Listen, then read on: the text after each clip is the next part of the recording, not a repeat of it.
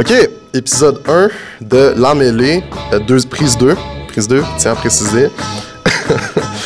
Euh, la Mêlée, ça va être quoi? Ça va être un podcast euh, sur le sport étudiant à Concordia, mais aussi sur le sport en général. Moi, c'est Jason Morin Jean-Baptiste. Je suis avec... Olivier Paiement. Pourquoi prise 2? Euh, parce que j'ai oublié d'enregistrer, c'est correct. on est là, on est prêt. Ça va être une super belle émission aujourd'hui. J'ai vraiment hâte de, de commencer ce, ce projet-là avec Jason et de vous présenter ça.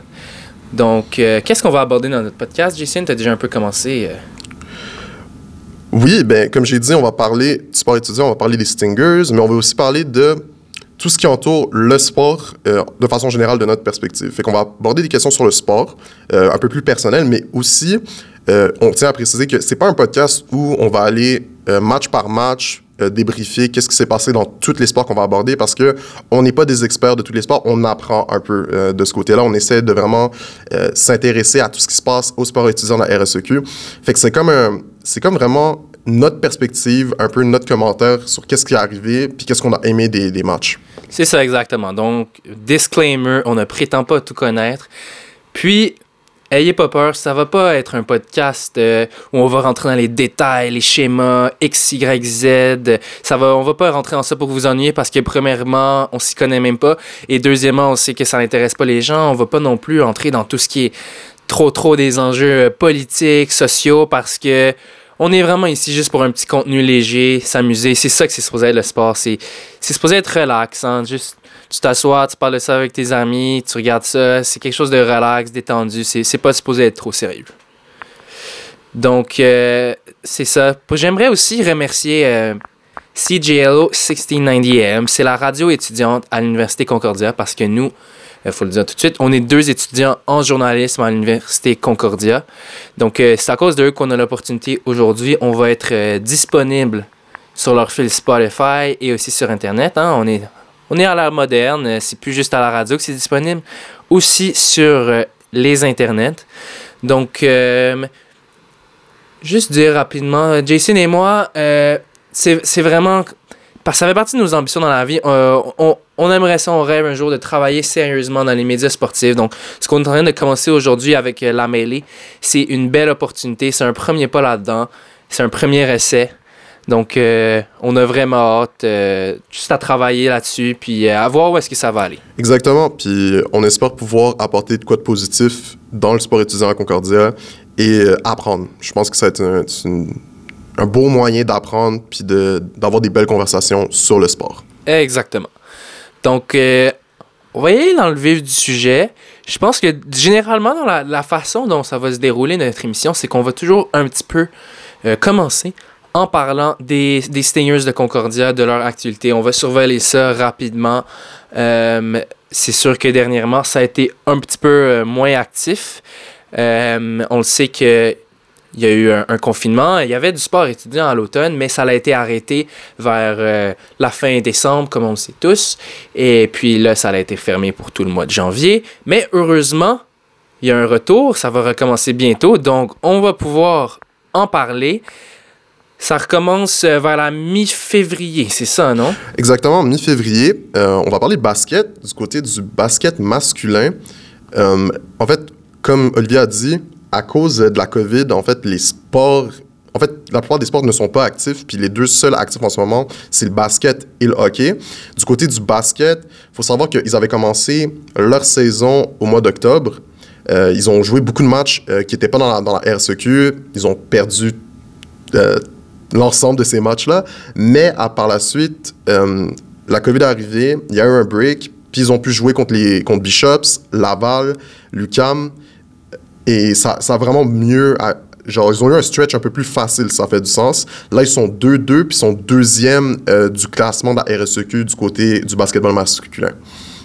Du côté du basketball féminin, euh, encore une fois, euh, la saison a été cou- cou- coupée en deux. Ils ont commencé des matchs sans conférence. Ils ont eu deux victoires, deux défaites. Et par la suite, ils ont enchaîné deux victoires contre McGill et Bishops. Et ils ont perdu contre Laval et Lucam. Et leur prochain match, ça va être le 17 février contre Laval. Et je pense que j'ai oublié de le dire pour le basketball masculin, mais ça va être aussi le 17 février contre Laval. Fait que, euh, on va voir qu'est-ce que ça va donner de ce côté-là. C'est ça, donc ils vont aller à l'Université Laval, donc à Québec. Euh, ensuite, euh, au hockey, ça aussi, ça recommence vers la fin de la semaine prochaine. le 18, premièrement, c'est le hockey masculin. Donc, hockey masculin, en fait, étonnamment ou pas, il n'y a pas de ligue de hockey masculin universitaire au Québec. Ça peut paraître étrange. tangente à part, ça fait quand même quelques années que j'entends beaucoup de gens dire que c'est quand même quelque chose qui, devrait être développé avec le temps. Une ligue tu sais, euh, au Québec, on le sait, le hockey, c'est le plus gros sport. Puis nos universités ont même pas de ligue. Donc, les quelques universités qui ont des équipes, euh, Concordia, McGill, euh, Trois-Rivières aussi, je pense, notamment, ils jouent en fait dans la Ligue d'Ontario qui compte une quinzaine ou une vingtaine d'équipes dans leur ligue. Donc, ils jouent dans une Ligue d'Ontario parce qu'ils peuvent pas jouer au Québec. Alors, le hockey masculin, comme j'ai dit, ça recommence le 18 février. Ça, c'est contre Carlton. Et puis, le hockey féminin, il y a une ligue en fait de hockey féminin au Québec. Euh, notamment les Carabins, je sais qu'ils ont une équipe féminine, mais pas masculine, donc l'Université de Montréal. C'est quelque chose qui, euh, je pense, qui va quand même euh, se développer probablement au cours des prochaines années, mais on n'est pas encore là au Québec.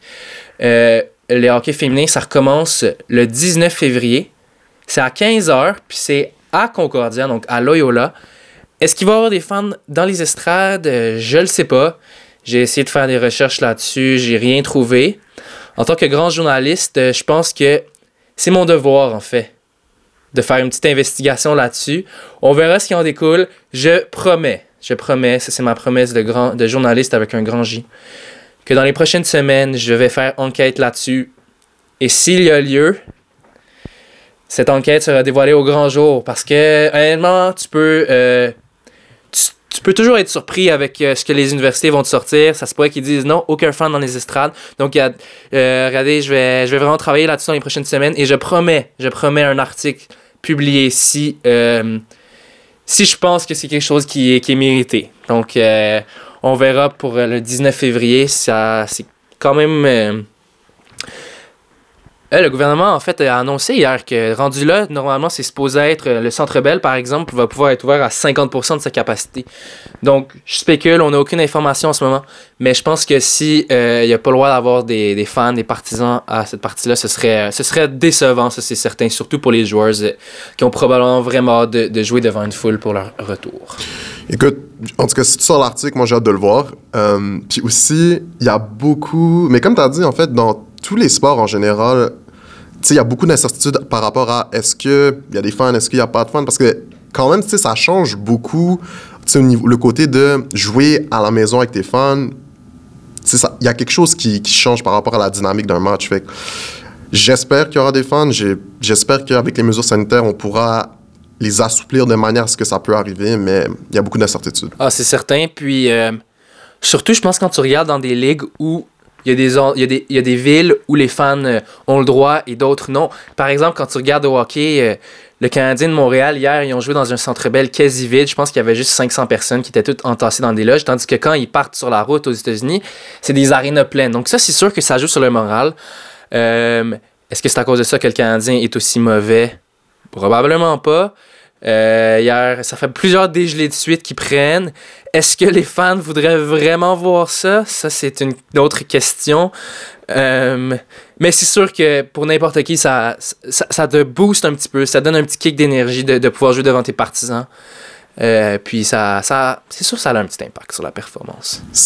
Non pour moi c'était ben, en passant le Canadien c'est vraiment triste. 7-1 7 en tout cas, je trouve ça 7 1, puis c'est contre les Devils du New Jersey. Euh, hier, euh, avant le match, je pense que les Canadiens avaient perdu 6 matchs de suite, les Devils 7. Donc, à la fin du match, j'étais certain qu'il y a une des équipes que leur suite, euh, leur série de défaites allait prendre fin. c'est pour les Devils, heureusement pour eux que ça a pris fin, mais 7 à 1, ça fait mal. Ça fait mal. Puis, je pense qu'une chose, une chose qui, qui est de plus en plus flagrante quand on suit les Canadiens dans les dernières semaines, dans les derniers mois, c'est pas juste le fait qu'ils perdent, c'est la façon dont ils perdent, puis le manque de passion qui est, qui est présent sur la glace. Ça fait vraiment mal aux yeux, honnêtement. Moi, j'ai, j'ai complètement abandonné à peu près au troisième match cette saison. Mais j'ai pitié pour les gens qui, sont obligés de les regarder euh, à tous les jours, que c'est leur métier de les suivre. Honnêtement, c'est, un peu désolant de voir ça. Surtout quand euh, on sait ce qu'ils ont accompli l'année passée en allant en finale. J'ai, Faudrait faire un petit peu de recherche, mais dans l'histoire du sport en général, je ne sais pas s'il y a déjà eu une, une dégringolade comme ça à la suite, euh, une équipe qui est allée aussi loin en série, puis que la saison d'après, ça s'est avéré si catastrophique parce que le Canadien de Montréal, cette année, on parle d'une probablement une des pires équipes de l'histoire de la LNH. Non, pour moi, j'ai pas d'exemple qui me viennent en tête par rapport à une équipe comme ça qui a eu un. Parce que, tu sais, du côté de la NFL, il y a souvent euh, l'idée d'un. euh, ce qu'ils appellent un Super Bowl hangover. Fait que quand une équipe sera au Super Bowl, ben, l'année suivante, c'est plus que probable qu'ils vont pas faire les playoffs ou qu'ils vont avoir une saison très médiocre. Mais j'ai. Vraiment, te rends en finale puis passer de l'équipe qui était numéro 1 ou 2 à. Ben, c'est prendre l'équipe la plus mauvaise de la, de la ligue. J'ai jamais vu ça. Ouais, c'est exact, parce que comme tu as dit, ça peut arriver une équipe, euh, comme qui ont dit, qui ont un hangover, donc ils vont se rendre loin, l'année d'après, peut-être ils vont être moins bons, euh, ils vont pas faire les séries, ils vont être autour de 500. Mais être la pire équipe de la ligue, euh, je pense que c'est du jamais vu. Faudrait, faudrait regarder faire des grosses, grosses recherches. On se réservera ça pour une autre fois. Euh, ben, je pense au moins qu'il y a définitivement un, grand ménage qui s'en vient chez, chez le Canadien. Il y a plusieurs euh, joueurs qui vont être pas chassés, mais qui vont être échangés, sortis de Montréal. Peut-être que ça, ça va faire du bien, ça va amener un vent de fraîcheur. On verra. C'est au nouveau directeur général Kent Hughes de faire ce travail-là. Donc, je lui souhaite bonne chance. Euh, il a hérité quand même d'un. Il a hérité d'un beau de. Un beau bordel, mais bonne chance à lui. Oui, puis du côté, mais comme tu dis, avoir un vent de fraîcheur, puis un autre vent de fraîcheur que je pense qu'il serait nécessaire, c'est euh, est-ce qu'il y a un intérêt pour les matchs des étoiles dans les sports? Est-ce que s'il y a un intérêt? oui, exactement. Est-ce qu'il y a un intérêt? Ah! Be- belle façon d'amener le prochain sujet, Jason. Bien joué, bien joué. Donc oui, c'est pourquoi est-ce qu'on parle de ça? C'est parce que là, la fin de semaine qui vient juste de se passer, il y a eu deux matchs des étoiles. Dans la NFL, il y a eu le Pro Bowl. Dans la LNH, euh, il y a eu euh, leur match des étoiles aussi. On est en pleine saison du match des étoiles. La NBA, ça s'en vient prochainement aussi. Puis, il y a, plusieurs euh, clips qui ont, qui ont fait surface sur les réseaux sociaux, qui ont été un peu viraux. Dans la NFL en particulier, du désintérêt total pour ce match. Tu peux m'en parler, Jason, de ce qu'on a vu? Oui, ben en fait, personne, personne plaque. Euh, c'est juste, c'est juste en fait un, un, un show d'offensive. En fait, c'est que tout est fait pour avoir des belles passes, tout est fait pour avoir les jeux les plus spectaculaires. Il n'y a pas de physicalité, il n'y a pas la physicalité que tu retrouves. Et honnêtement, moi, je pense que une des années que j'ai vues pour régler ce problème-là, ce serait que le match des étoiles, en fait, ce serait pas un match des étoiles, ce serait genre, tu fais jouer les deux pires équipes de la NFL pour le number one pick. Ça, c'est une option que j'ai vue. Ça, je pense que ce serait une bonne idée. J'ai vu ça circuler, puis je pense déjà qu'il y aurait plus d'intérêt là-dessus, parce qu'il faut se le dire honnêtement. Dans la NFL, je trouve que c'est celui où c'est le plus flagrant, mais dans les autres sports aussi, c'est définitivement là, quand tu regardes au basket, même au hockey, les, les joueurs s'en foutent. Les joueurs s'en foutent. Puis c'est sûr que dans la NFL, euh, je pense qu'il y a peut-être des meilleures raisons à ça. Euh, c'est évidemment un sport où il y a plus de blessures, donc les joueurs euh, veulent pas se risquer. Ils veulent pas risquer les millions qui sont en jeu. Ils veulent pas se blesser puis éviter de faire de, ça les empêche de signer des gros contrats par la suite. Donc c'est quand même euh, intéressant ta, ta proposition. Moi aussi j'ai vu ça beaucoup. Un peu un, un, un toilet bowl en d'autres mots.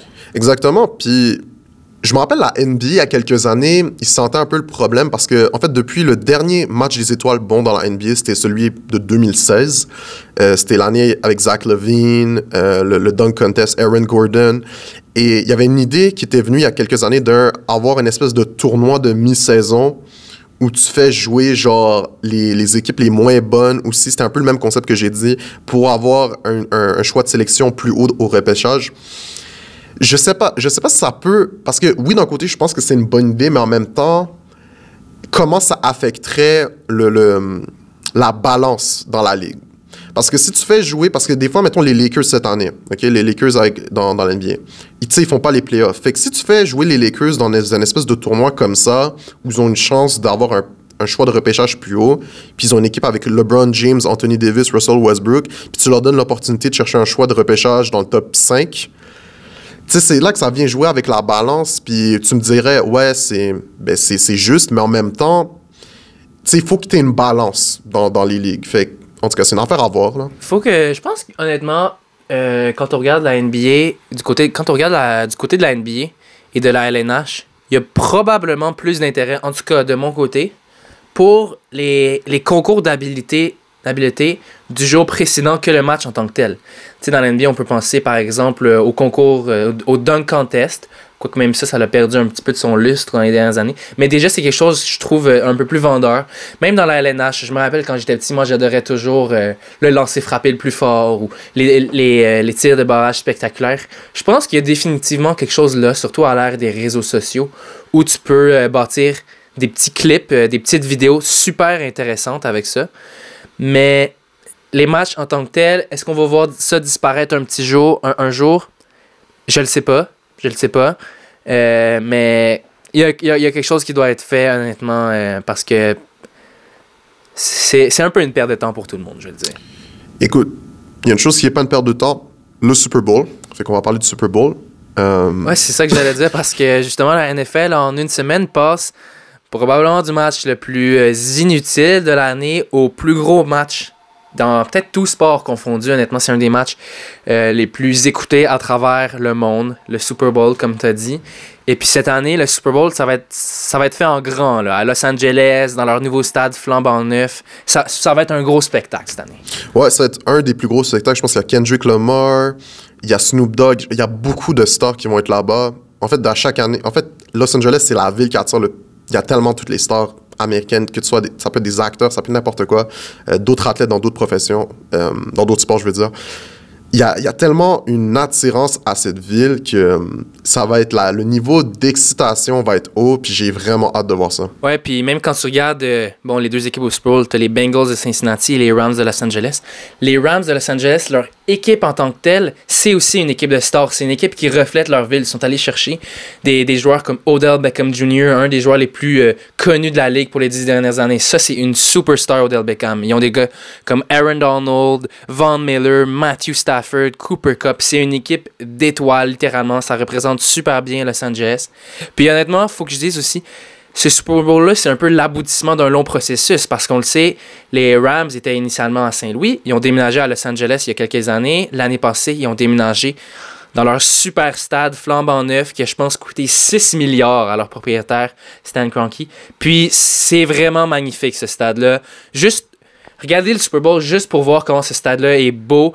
Euh, moi, je le trouve absolument phénoménal. Et puis, les Rams, ça a été une équipe extrêmement agressive dans les dernières années. Donc là, en plus, ils vont pouvoir recevoir le Super Bowl. Je pense que c'est vraiment l'aboutissement de. Ils sont allés all-in, puis leur pari va peut-être payer. Je pense qu'ils récoltent les fruits de, de, de leurs efforts. Exactement. Puis je crois aussi en fait, ce que j'aime beaucoup dans ce Super Bowl-là, c'est que c'est une confrontation de deux approches très différentes pour construire une équipe de football. T'as les Rams, que comme t'as dit, c'est des stars, puis t'as les Bengals, où, oui, t'as une, un carrière exceptionnel, Joe Burrow, puis t'as Jamar Chase, mais je trouve que qu'est-ce qui est le fun avec les, les Bengals, c'est que c'est comme, c'est une assimilation de joueurs très bons, mais qui, qui, qui s'implantent bien dans une culture. Euh, qui est vraiment très intéressante. Je trouve que le côté d'avoir plein de joueurs de LSU, euh, Clemson, euh, des, des, programmes de haut profil, puis de combiner, puis c'est des joueurs jeunes, puis combiner cette culture-là, de mettre ces cultures-là, puis de les converger dans la NFL pour avoir une, vraie, une, vraie éthique de travail, je trouve que c'est vraiment le fun. Et ils ont pas, comme j'ai dit, c'est pas l'équipe avec plein de superstars. Ils ont juste assez pour réussir, puis ils sont juste très disciplinés. Et puis même quand on regarde les, les villes, Cincinnati, petite ville, très humble dans le Midwest, versus Los Angeles, méga marché, ville de stars. C'est vraiment deux approches différentes. Je pense que ça va donner droit à un Super Bowl très, très excitant. C'est Matthew Stafford pour les Rams et Joe Burrow pour, euh, pour euh, les, les, Bengals. C'est deux des corps arrière les plus explosifs, les plus euh, spectaculaires de la NFL, je dirais. Donc je pense que ça va donner un match très offensif, très excitant. Honnêtement, euh, dans les dernières années, les Super Bowls ont déçu par moments. Je pense pas que celui-là va décevoir. Je pense qu'il va être très très bon. Euh, ça va pas manquer de feu d'artifice, euh, j'en suis certain. Je vais être honnête avec toi. Moi, j'ai une grosse crainte parce que les Bengals, la ligne offensive, me fait extrêmement peur. pour moi, il y a deux options. Soit ça va être un match que les Bengals vont être capables de garder ça proche. Puis si c'est le cas, je pense que les Bengals ont des fortes chances de gagner le Super Bowl. Sinon, ça va être une domination des Rams. Parce que quand tu regardes la ligne offensive des Bengals, comment ils ont joué, à part, oui, la game contre les Chiefs, ils ont bien joué. Mais tu regardes les deux games avant, comme contre Tennessee, puis contre les Raiders, puis juste la saison complète, genre, ça m'inspire pas confiance. Puis je pense que, tu sais, il y a une différence entre, OK, les, les, je comprends que Joe Burrow, il a gagné un match contre les Titans où il s'est fait plaquer au sol neuf fois. Mais là, t'as Aaron Donald, t'as Von Miller, c'est autre chose. C'est pas la, c'est, le Super Bowl. Fait que c'est pas la même chose. Donc, moi, j'ai une forte crainte que les, les Rams vont dominer ce Super Bowl-là de A à Z. Genre, ça me fait vraiment peur. Jason, moi, j'ai un nom à te dire. Un nom, c'est. Pas besoin de plus développer ma réponse. J'ai un nom à te dire. Tu sais probablement ce qui s'en vient. Joe Burrow. Joe Shiesty. Joe Burr. Joe Cool. Appelez-le comme vous voulez. Mais ce gars-là, il est spécial. Il, commence déjà à, à recevoir des comparaisons à Joe Montana, Tom Brady. Bon, il a rien gagné encore dans la NFL, mais ce gars-là, il dégage une attitude, il dégage une aura, il dégage un swag. Je pense qu'il est spécial. Il- C'est un gagnant. C'est un, un gagnant qui. Les Bengals de Cincinnati dans les dernières années, c'était une des pires équipes de la NFL. Lui, il a mis le pied dans l'immeuble et puis deux ans plus tard, il les a amenés au Super Bowl. Je pense qu'à lui seul, il, il a totalement changé la franchise. Ce gars-là, c'est c'est un gagnant pur comme on n'en voit pas souvent dans le sport. Vraiment, là, c'est oui, c'est vite pour, pour, les comparaisons avec Montana et Brady, mais il y a une raison derrière ça, c'est qu'il y a une espèce de, de confiance, d'arrogance, mais c'est une bonne arrogance parce que c'est c'est pas une arrogance, oh, il regarde de bas, c'est une arrogance, il a confiance en ses habiletés, puis il, il sait de quoi il est capable, et lui, c'est la victoire à tout prix. Les Bengals ont dépassé les attentes cette année, victoire après victoire, mais lui, c'était jamais assez. C'était tout le temps, c'est bien, on a gagné une game des séries, deux games des séries, trois games des séries. Nous, ce qu'on veut, c'est le Super Bowl. Donc, je pense qu'à lui seul, je pense qu'à lui seul, c'est lui qui va faire toute la différence.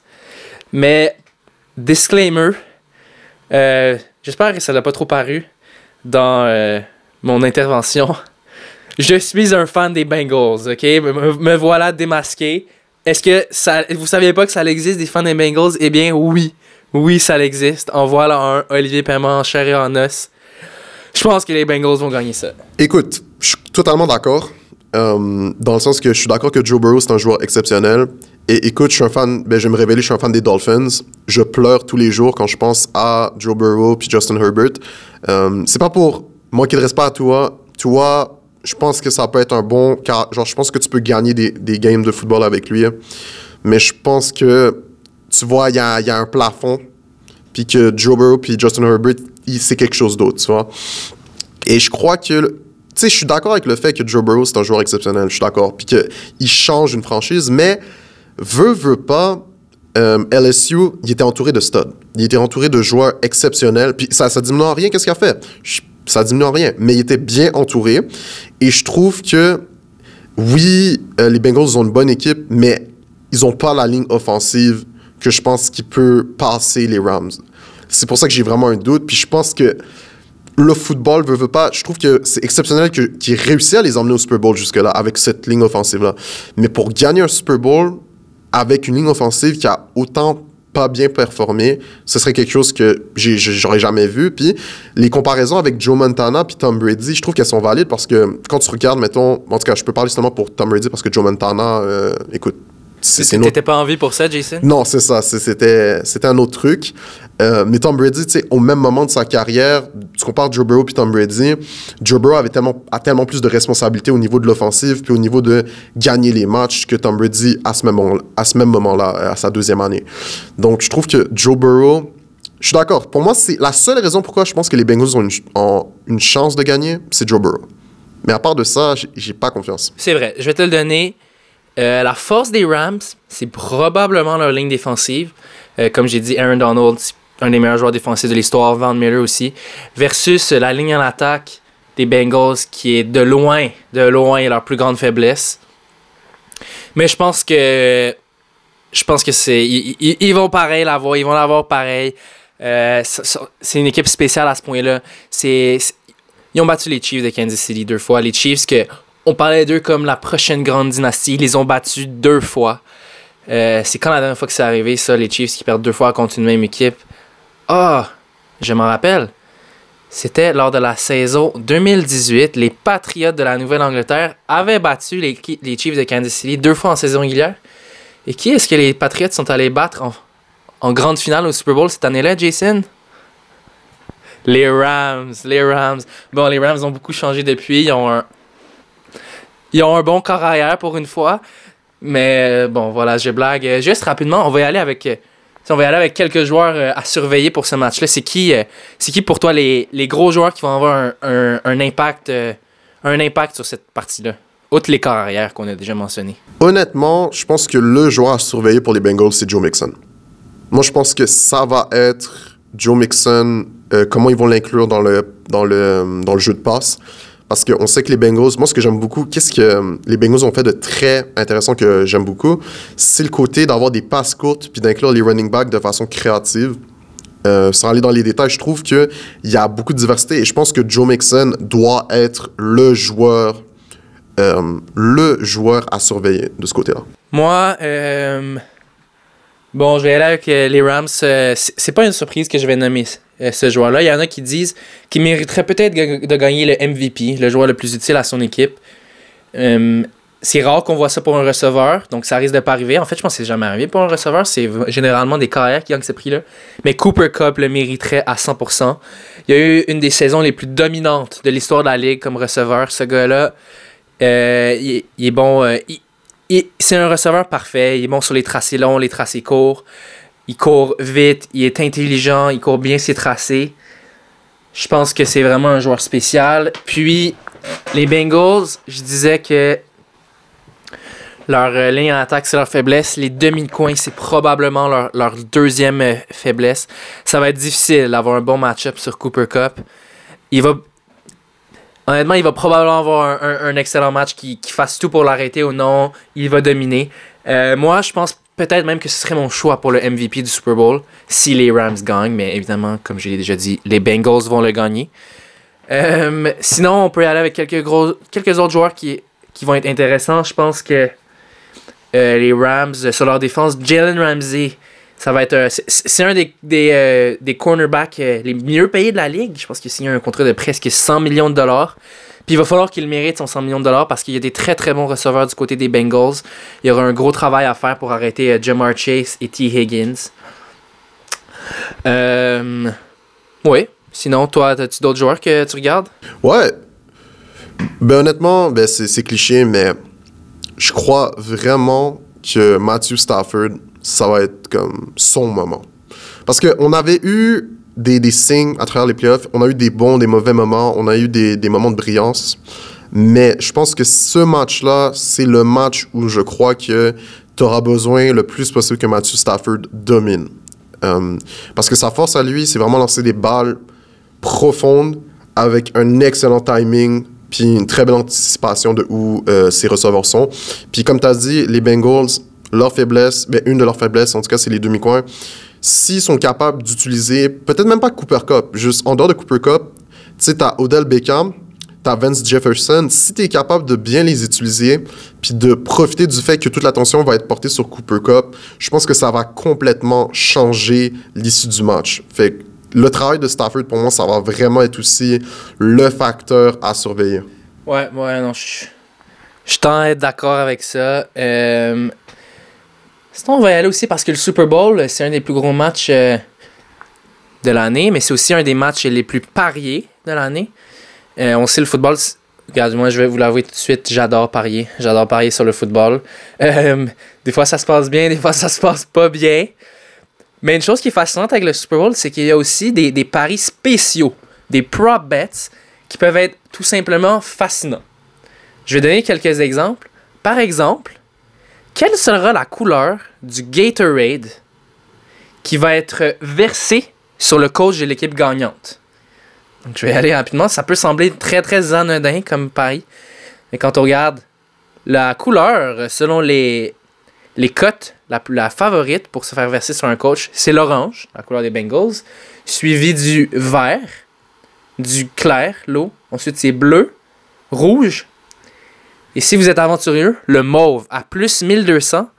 Ça veut dire que tu mets 100$ sur un Gatorade mauve et tu peux faire 1200$. Parle-moi, parle-moi d'une paye. Hein? 1200$ pour deviner la couleur d'un Gatorade. C'est quelque chose. Est-ce que je vais m'aventurer là-dessus? Moi, je pense, Je pense que ça va être le orange, mais à plus 130.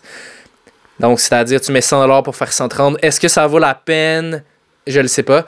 Sinon, est-ce que tu serais intéressé à, entendre quelques autres paris intéressants? Écoute, moi, euh, non, je, je parie pas. Euh, je trouve ça intéressant. Je trouve ça extrêmement intéressant, ce genre Parce que je trouve que ça ajoute une dimension différente au sport qui, qui peut être vraiment intéressante. Mais honnêtement, tu sais, je trouve ça drôle aussi parce que moi, de mon côté, la raison pourquoi je parie pas, en fait, c'est parce que, écoute, je suis un étudiant. Écoute, les temps sont durs. Les temps sont très durs, tu comprends? Fait moi, mon argent, j'en ai besoin, tu comprends? Mais euh, je crois que ce match-là des Bengals contre les Rams, parce que je sais pas si tu as vu, il y avait un gars, il y a un multimillionnaire ou je sais pas trop quoi, qui a parié, je pense, 5 millions pour que les Bengals gagnent.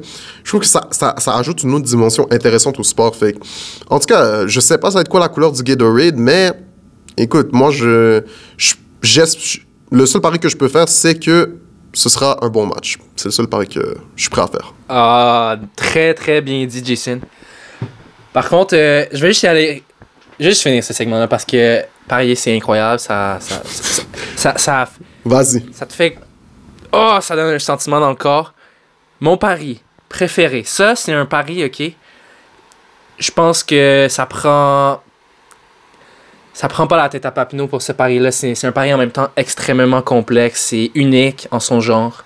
Le pile ou face. Le pile ou face, ça va être quoi? Ça va être du pile, ça va être du face. C'est un pari absolument unique. Ça peut être fascinant. Les codes sont les mêmes pour le pile ou le face, mais je pense que ça peut être absolument fascinant. Imagine que ta journée se finit même, ta- ton grand pari se finit juste avec ce pari-là si ça se passe mal. Tu sais, c'est un pari, euh, je comprends, honnêtement, je comprends pas pourquoi quelqu'un parierait là-dessus. C'est quelque chose que tu peux faire avec ton ami, tu peux faire ça n'importe où dans la vie. Littéralement, parier sur un, fil un pile ou face, euh, c'est plate. C'est plate, je le dirais tout de suite. Euh, mais bon, il y en a plein, euh, des paris comme ça, des plus sérieux sur le match, d'autres moins sérieux. C'est vraiment quelque chose qui. qui- c'est un phénomène qui a pris beaucoup d'ampleur dans les dernières années, ça. Oui, c'est sûr. Euh, puis il y a un autre phénomène intéressant. Euh, on va parler d'une histoire étrange qui est arrivée à FFCU. C'est l'histoire du Weatherman. Je sais qu'Olivier, c'est toi qui avais eu l'idée de ce de ce concept-là. Est-ce que tu vas en parler? Ouais, donc euh, c'est une histoire que j'ai trouvée sur les réseaux sociaux. C'est à, comme tu as dit, l'université Florida State, leur équipe de basket. C'est un, un jeune homme qui s'appelle Harrison Prieto. Donc, c'est qui Harrison Prieto? Il est sur leur équipe de basket, mais c'est c'est pas un étudiant qui, a une bourse pour juste leur équipe de basket. Il a réussi à faire l'équipe euh, à raison de- de- d'efforts. Et puis, ce qui est fascinant avec Harrison Prieto, c'est que lui, normalement, il joue pas. hein. Normalement, il joue pas. Mais en fin de semaine, il a joué, il a joué. Et puis, il a marqué 13 points. Et en plus de, en plus de rajouter 13 autres rebonds. Un double-double, un match incroyable. Mais l'affaire la plus fascinante avec Harrison Prieto, c'est son surnom. Comme tu as dit, le Weatherman. Pourquoi il s'appelle le Weatherman? C'est que lui, sa grande passion, c'est la météo. Il, c'est- pas le basket, euh, son, son- sa plus grande passion. Il souhaite euh, être un homme de météo, un, un weatherman. Et puis, donc, euh, voilà son surnom. Quand il se promène sur le campus, il s'appelle le weatherman. Il a déjà même fait des apparitions à, à la télé, oui, euh, au, poste de, de la météo. Donc, euh, je pense que c'est quand même une histoire vraiment spéciale. Euh, T'en penses quoi de ça? Juste un gars qui sort de nulle part, le weatherman de toutes les personnes, puis qui a une performance comme ça. Honnêtement, ce que j'aime le plus de l'histoire, honnêtement, c'est un, le fait que euh, ce que j'ai de ce qu'on a lu, c'est que sa passion pour la météorologie, qui, qui date depuis longtemps, lui a grandi en Louisiane. Euh, il a, il a vécu Katrina, il avait vu plusieurs autres ouragans, avant même Katrina. Fait qu'il a grandi à ça. Puis euh, dans son entrevue, il parlait du fait, un de ses assistants coach parlait du fait à quel point qu'il était passionné, puis à quel point ça le captivait, puis à quel point il, voulait vraiment s'impliquer dans le milieu, puis en même temps être capable d'être un athlète. Et aussi, je trouve que c'est des histoires qu'on a besoin. Je pense qu'on a besoin de, parler de ça dans, dans le sport collégial, surtout basket. Parce que basket, en fait, le, je trouve que le souci avec le, basket, ce qui fait que, je, ben, en tout cas de ma perspective, c'est pas autant. euh, c'est pas comme, mettons, euh, le, côté du, le côté du college football où c'est vraiment toutes les c'est vraiment l'équipe, genre, je sais pas si ça fait du sens. Comme je trouve que le basket, tu sais, t'as besoin de t'intéresser à plus que, OK, ceux qui sont dans la, qui vont aller dans la NBA. OK? Fait que je pense que le, le fait de promouvoir ce type d'histoire-là, puis que, que ça donne une belle perspective sur une université comme FSU, je pense que c'est très bon. Moi, j'adore ces histoires-là de, de gens qui sortent d'absolument nulle part, euh, puis qui, qui ont des performances comme ça, tout simplement hallucinantes. Ça m'a fait penser à quelques autres histoires. euh, je, vais te les, je vais te les énumérer. Tu me diras ce que tu en penses. David Ayers, est-ce que le nom te dit de quoi? Non, non, non, pour le vrai, non. Donc, euh, David Ayers, on se le rappelle, c'était il y a quelques années. C'était en fait en février 2020. C'était un match de hockey entre les Hurricanes de la Caroline et les Maple Leafs de Toronto. C'était euh, à Toronto. Donc, les deux gardiens des Hurricanes de la Caroline se sont blessés pendant le match. Puis, ce qui se passe euh, dans la LNH, c'est qu'il y a une règle. Quand les deux gardiens sont blessés, il y a un gardien d'urgence qui est disponible pour les deux équipes. Ça peut être n'importe qui. Ça peut être un préparateur physique, un coach des gardiens. Dans ce cas-ci, c'était un chauffeur de Zamboni. Donc, c'est un phénomène qui arrive à chaque 3-4 ans. À chaque quelques années, les deux gardiens se blessent. Donc, il y a, un substitut d'urgence qui arrive. Et dans ce cas-là, c'était David Ayers, le substitut d'urgence. Mais David Ayers, c'était le chauffeur de Zamboni des Maple Leafs de Toronto. Et devine quoi, Jason? Il a battu sa propre équipe. David Ayers, le chauffeur de Zamboni de Toronto, est allé sur les Hurricanes de la Caroline et il a fini et gagné le match pour les Hurricanes. Assez incroyable comme euh, performance. Euh, il a laissé passer deux buts sur les deux premiers tirs, mais après ça, il a arrêté les huit derniers tirs. Et finalement, les Hurricanes ont gagné 6 à 3. C'est devenu une légende en Caroline. Euh, il y a même à Raleigh, l'endroit où les, les Hurricanes jouent, le 25 février, ça a été nommé David Ayers Day. Hein? Assez incroyable. Ça, ça doit être le plus gros flex au monde. Être capable de dire que, ouais, j'ai fait ça, genre. C'est incroyable. Tu sais, ce, ce serait, ce serait arrivé à personne d'autre que les Maple Leafs, honnêtement. Qui perd contre un chauffeur des Zamboni, autre que. Écoute, les temps sont durs, ils ont fait de leur mieux, je sais pas. Comme. Écoute, c'est- c'est c'est comme Nick Foles qui, qui a battu les, les, les, les Patriots du Nouvelle-Angleterre il y a maintenant 5 ans. Tu sais, c'était- c'était- c'est vraiment le fun, comme, comme qu'on a dit, de, de voir des histoires comme ça où tu t'attends à, à- à rien, puis boum, ça arrive, tu vois. Qu'un joueur prenne une. s'impose, puis qui qui performe à un niveau auquel tu t'attendais pas, je pense que c'est une des beautés du sport en général. Ouais, ça, tu viens de me faire passer à une autre histoire. Kurt Warner, je sais pas si tu connais son histoire, euh, c'est un carrière qui est maintenant au temple de dans la, Oui. dans la NFL. Lui, après sa carrière universitaire, il est pas allé dans, les, dans la NFL tout de suite, en fait. Il était rendu, il travaillait dans une épicerie. Il était comme emballeur ou, il- ou, ou commis, je le sais pas. En tout cas, il travaillait dans une épicerie puis il disait aux gens Ah, vous allez voir, un jour je vais être dans la NFL. Mais tu sais, le gars il avait genre 25 ans. Les gens étaient comme De quoi tu parles, toi? Ben, il a réussi à faire son chemin jusque dans la NFL. Il a gagné, des il a gagné un Super Bowl, il a gagné un MVP, puis aujourd'hui, il est au temple de la renommée. Une autre histoire de quelqu'un qui sort de nulle part. C'est une autre à laquelle j'ai pensé, Happy Gilmore. Je sais pas si tu connais le film. Non, c'était un peu une blague. C'est un film de Adam Sandler. Euh, Happy Gilmore, allez le voir, c'est un film très comique. C'est un gars qui. euh, qui essaie- c'est un, c'est un loser de la vie qui essaie de faire sa chance euh, comme joueur de hockey, mais il fait juste se battre. Un jour, il se met au golf, puis il devient le meilleur golfeur au monde. Euh, donc, c'est très comique comme film. Je vais l'écouter. Je vais aller l'écouter. Ça sonne Vas-y, vraiment c'est intéressant. un bon. euh, un petit une heure et demie, juste pour relaxer, voir du bon vieux Adam Sandler. C'est c'est très comique. Écoute, je vais écouter ça. J'ai pas, j'ai, vu un peu parce que quand j'ai, tu m'as, envoyé ça là dans, dans, dans nos recherches pour se préparer au podcast, j'ai regardé, j'ai fait, ah, c'est un film. Puis là, j'ai fait, est-ce que, comme d'où ça vient la référence? Fait que là, j'ai cliqué dessus, puis là, j'étais comme, ok, là, j'ai regardé. Merci, merci Olivier. Ouais, c'est pas une histoire vraie. Malheureusement, le Happy Gilmore n'est pas une vraie personne. Je suis désolé. Ce serait incroyable, hein, non? Parce que faut voir le film pour mieux comprendre, mais c'est un espèce de. C'est un goon, un wannabe goon du hockey qui est. Plus le golf, on sait, c'est très traditionnel. Il y a une façon d'agir, tout ça, un décorum. Lui, pff, aucun respect de ça. Il sacre, il frappe partout. Puis il devient le meilleur euh, golfeur au monde. Il bat, même euh, le légendaire Shooter McGavin dans le film. Donc, à voir, à voir. Euh, bon, ça a fait le tour de ce sujet-là.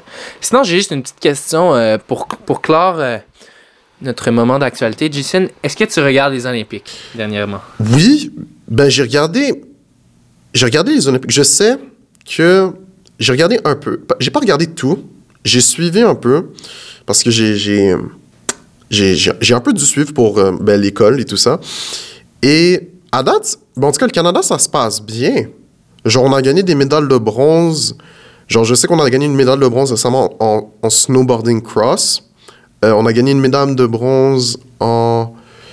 euh, j'ai oublié, mais je sais que ça se passe bien, de ce que j'ai compris. J'ai pas les résultats, il faudrait que je les sorte, mais à date, on est sur une bonne mise. Genre, je sais que notre équipe féminine de hockey, par exemple, on a dominé, on a battu les États-Unis, on a battu pas mal tout le monde, genre, assez simplement. Puis là, on attend notre prochain match contre la Suède, qui va s'en venir bientôt. Fait que, à date, euh, ouais, pour de vrai, j'ai, j'ai une bonne impression de qu'est-ce qu'on a des équipes canadiennes en ce moment. Ça se passe bien. Faut que je dise par contre, j'ai pas regardé une minute de ces Olympiques. C'est tellement un moment bizarre euh, dans la journée. Euh, j'ai pas vraiment eu le temps. Puis je ne sais pas si c'est euh, un peu un effet de juste grandir ou c'est avec le temps qui s'est passé ça. Mais j'ai l'impression que les Jeux Olympiques ont un peu perdu de leur lustre avec le temps. Je ne sais pas. C'est peut-être juste moi qui vieillis. C'est peut-être. euh, je ne sais pas. Mais ça, c'est mon impression. Surtout, c'est vraiment bizarre en Chine. Je sais pas si tu as vu des photos, là, mais c'est très artificiel en plus, ces Jeux d'hiver, là. C'est vraiment artificiel. euh, Tu sais, la neige toute faite, faite euh, par l'homme. Je ne sais pas. Il y a vraiment quelque chose avec ces jeux-là qui. qui me turn off un petit peu. Ouais, non, mais je te comprends, mais tu sais, il y y, a de ces circonstances-là qui sont pas nécessairement de la faute du comité olympique. Parce que, par exemple, la neige, je sais qu'en ce moment, j'avais lu un article qui parlait du fait que la raison pourquoi la neige est artificielle et tout ça, c'est parce que, ben, réchauffement climatique, problème de, de l'environnement. Qu'est-ce qu'on fait pour être capable, parce qu'ils doivent garder la neige, les pistes pour le ski, le snowboard, et- etc. Ben, la planche à neige, je veux dire, euh, à une certaine température. Ils doivent faire certaines affaires pour garder ça sur- sécuritaire. C'est sûr qu'au bout d'un moment, ça fait qu'ils doivent prendre plusieurs mesures qui vont faire qu'ils doivent artificialiser comment les jeux se déroulent, euh, sans, non, non plus affecter les performances des athlètes, mais ils doivent prendre certaines mesures. Que c'est sûr que ça enlève un peu le côté magique. Ça fait du sens. Mais c'est la direction que ça prend à cause de circonstances qu'ils ne peuvent pas contrôler, en plus de la COVID. Ouais, ça, en plus de la COVID. euh, bon, on va pas rentrer trop dans la politique. La Chine est très contestée ce temps-ci. C'est des, des drôles de jeux, mais c'est toujours cool de, de voir les athlètes réaliser leurs leur rêves de cette manière-là.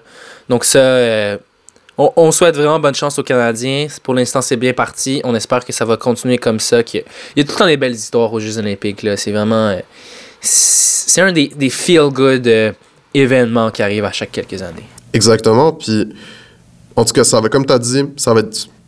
Je souhaite, en tout cas, une bonne chance à tous les Canadiens qui sont. En fait, merci de participer, en fait.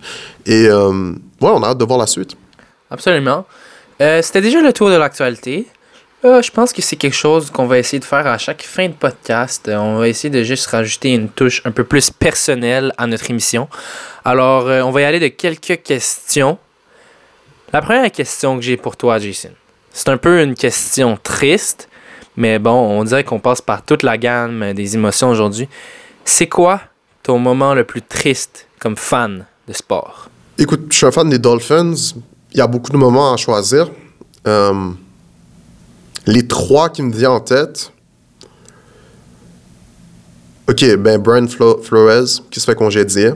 Parce que je me rappelle, quand tu me l'avais dit, on était dans un cours, puis j'ai juste comme.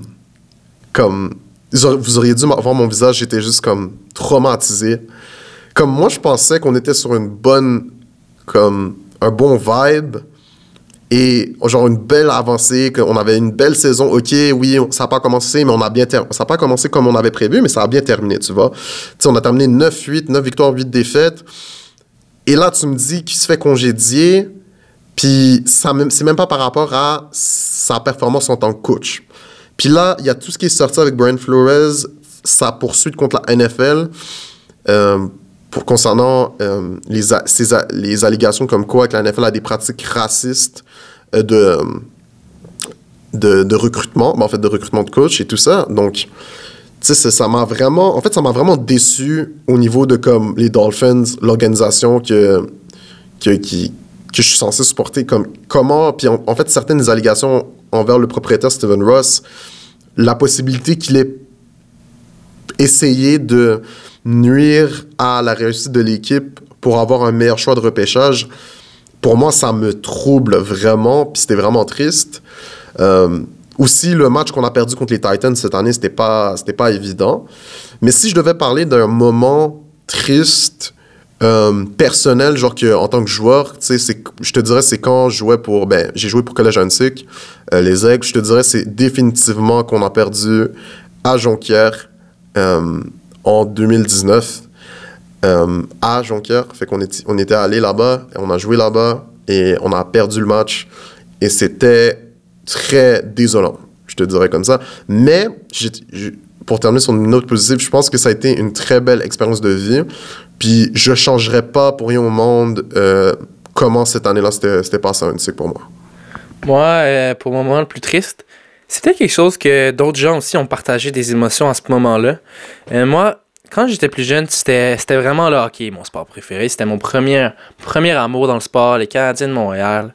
Et puis mon joueur préféré, comme probablement peut-être la majorité des jeunes à Montréal, c'était Piqué Souban. Alors il faut que je dise que la journée, je me rappelle, c'était une journée d'été, fin juin, la journée où Piqué Souban s'est fait échanger, euh, il y a peut-être des larmes qui sont tombées. Puis en passant, j'avais genre 14 ou 15 ans, là, c'était pas... J'étais pas un, enfant, là. Il euh, y a, y a, peut-être quelques lampes qui sont tombées. C'est vraiment... Euh, c'était un choc de ma part. Je me rappelle quand, quand j'ai vu ça, j'en revenais pas. Et...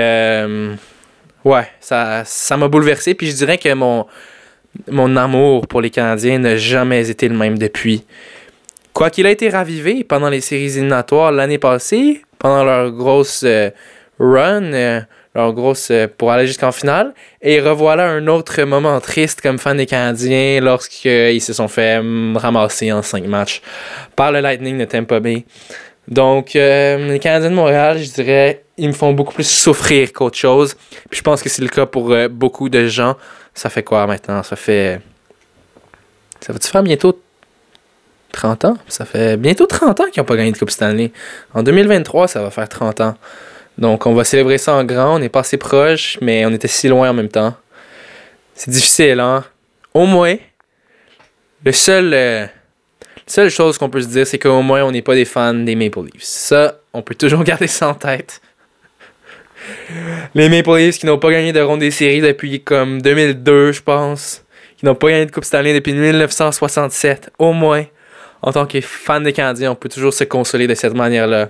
On pourrait être des fans des Maple Leafs. Écoute, euh, je suis totalement d'accord, mais écoute, en tant que fan des Dolphins, moi, je peux pas, je peux pas faire ça, en fait. Moi, je suis les Maple Leafs. Comme je suis pas... Comme les temps sont durs tout le temps, puis il n'y a pas d'autres personnes dans ma division, dans mon truc, euh, auxquelles je peux me comparer pour me sentir mieux. Peut-être les Browns. Les Jets. Ah, tu sais quoi? Mais même les Jets, tu vois, ils sont rendus en finale de conférence. Il n'y a, a, pas tant longtemps. Fait que je peux pas tant puis, honnêtement, je pense qu'ils ont une meilleure carrière que le nôtre. Je, dis ça comme ça. Mais. Euh... C'est quand la dernière fois que les Dolphins ont gagné un match de série, juste. Je, honnêtement, je veux pas te. t'énerver ici, mais oh. je suis curieux. Écoute, je sais pas. Euh, je, sais que Flores, les deux saisons qu'on a eues, c'était les deux dernières saisons gagnantes de. Mais c'était la première fois qu'on a eu deux saisons gagnantes de suite depuis genre début des années 2000. Fait que Écoute, je. Ça fait longtemps, là. Comme ça fait longtemps que j'attends ça. Puis ça, ça. C'est triste. C'est triste. Bon, je vais arrêter ta souffrance. On va partir à un autre sujet un petit peu plus léger pour finir. On a parlé un petit peu de films sportifs tantôt avec Happy, Happy Gilmore. Toi, Jason, c'est quoi ton film de sport préféré? J'ai la même réponse. On s'en était pas parlé avant en passant. Je pense que c'est Coach Carter. Ça ou. Euh, oh mon dieu, j'ai oublié le nom du. Ouais, c'est ça, on, on, s'était pas parlé avant. Mais ça ou le, le, film. C'était un film de football, genre. Euh, Remember the Titans? Ouais. Cet affaire-là était pas mal. Avec, avec Denzel. Ça, c'est ouais, ça, c'est un, un très bon film. Qu'est-ce que t'aimes de Coach Carter? Les leçons de vie. Euh, c'était juste. J'aimais le fait que c'était des histoires. Tu sais, ça avait un peu ce côté, genre, adolescent, parler de. Tu sais, des, des, des, problèmes. Tu sais, avait un gars que. Ben, sa copine était était en scène, si je me souviens bien. Il y avait plein d'enjeux comme ça, que comme c'était un peu humain, mais en même temps, il montrait comment le sport était capable de sortir une personne de ça, puis de lever une personne de ça. Puis si je peux ajouter un autre film que j'ai vraiment aimé, qui est vraiment étrange, j'ai adoré le film quand j'étais petit. Je pense que c'était- un film québécois, c'était Pee-Wee 3D, ou je sais pas trop quoi. Le film de hockey. Ah, Ça, je, rappelle. ça, quand j'étais petit, j'a- j'avais aimé ça. Genre, je pense que si je regarderais maintenant, ce serait pas bon. Mais quand j'étais petit, puis que j'avais écouté le film pour la première fois, j'étais comme, oh mon dieu, le hockey, c'est cool. Ah, j'avais complètement oublié l'existence de ce film. Les Pee-Wee 3D. Ils ont battu les Russes en finale du, tournoi Pee-Wee de Québec, je me rappelle. Euh, non, pour moi, ce film-là était génial. C'était Non, mais c'était génial, ce film-là. Genre, les acteurs étaient pas bons, étaient pas tant bons, je trouvais, mais. Puis j'ai vu ça, ce j'avais, peut-être. C'était il y a longtemps, là, j'étais encore, encore au primaire, peut-être. Fait Mais je chantais que, OK, les enfants, c'était les acteurs, c'était des enfants aussi. Fait sais, j'étais pas wow par les acteurs, mais le vibe du film était tellement nice. C'était juste des, des amis qui vont à un tournoi pas possible jouer contre les Russes, qui est l'affaire la plus... Je comprends pas pourquoi c'est toujours les Russes, mais en tout cas, ça, c'est un autre sujet. Mais ils vont jouer contre les- Russes au tournoi, puis ils ont un road trip, puis je sais pas pourquoi, ça m'a juste appelé ce film-là.